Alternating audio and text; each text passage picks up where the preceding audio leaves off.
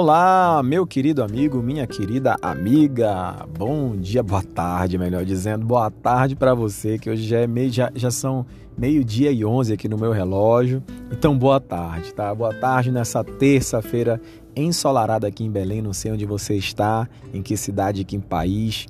E o teu horário também, né? Talvez o teu fuso horário seja outro.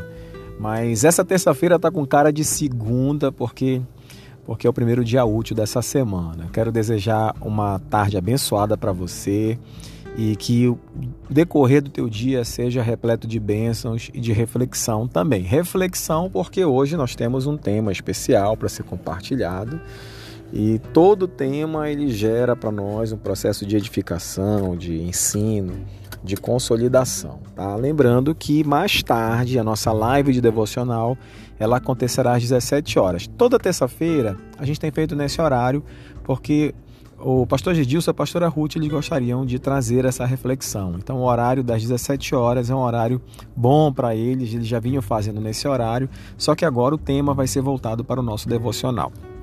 E o tema de hoje ele fala assim: luta contra o medo. Nós temos aqui na reflexão de hoje várias referências. Você pode depois com calma ler em Hebreus capítulo 2, do verso 9 ao verso 18. Mas o Salmo 23 aqui também descrito, ele fala exatamente isso. Ainda que eu ande pelo vale da sombra da morte, não temerei mal nenhum. Eu queria falar sobre o medo nessa tarde.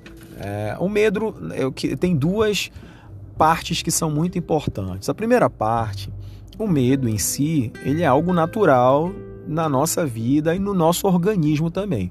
O medo é como se fosse um sistema de alerta natural que, que dispara nosso ser para nos alertar para determinado risco ou alguma situação que pode trazer-nos algum tipo de dano.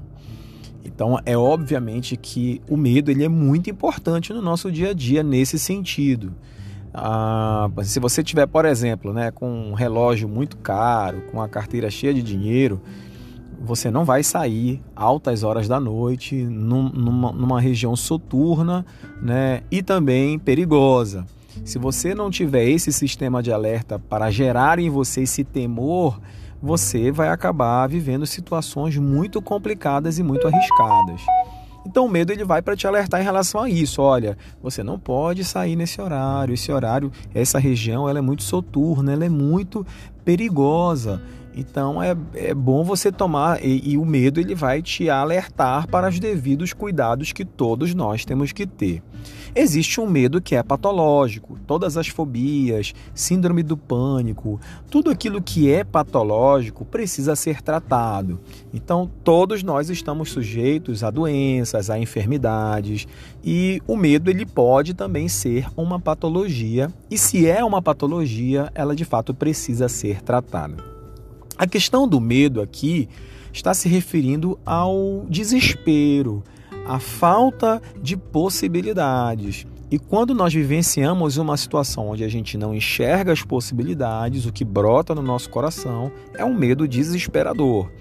E esse medo, ele nos paralisa, esse medo, ele traz à tona né, a ideia de derrota, de fracasso, de frustração, e aí realmente mora esse perigo.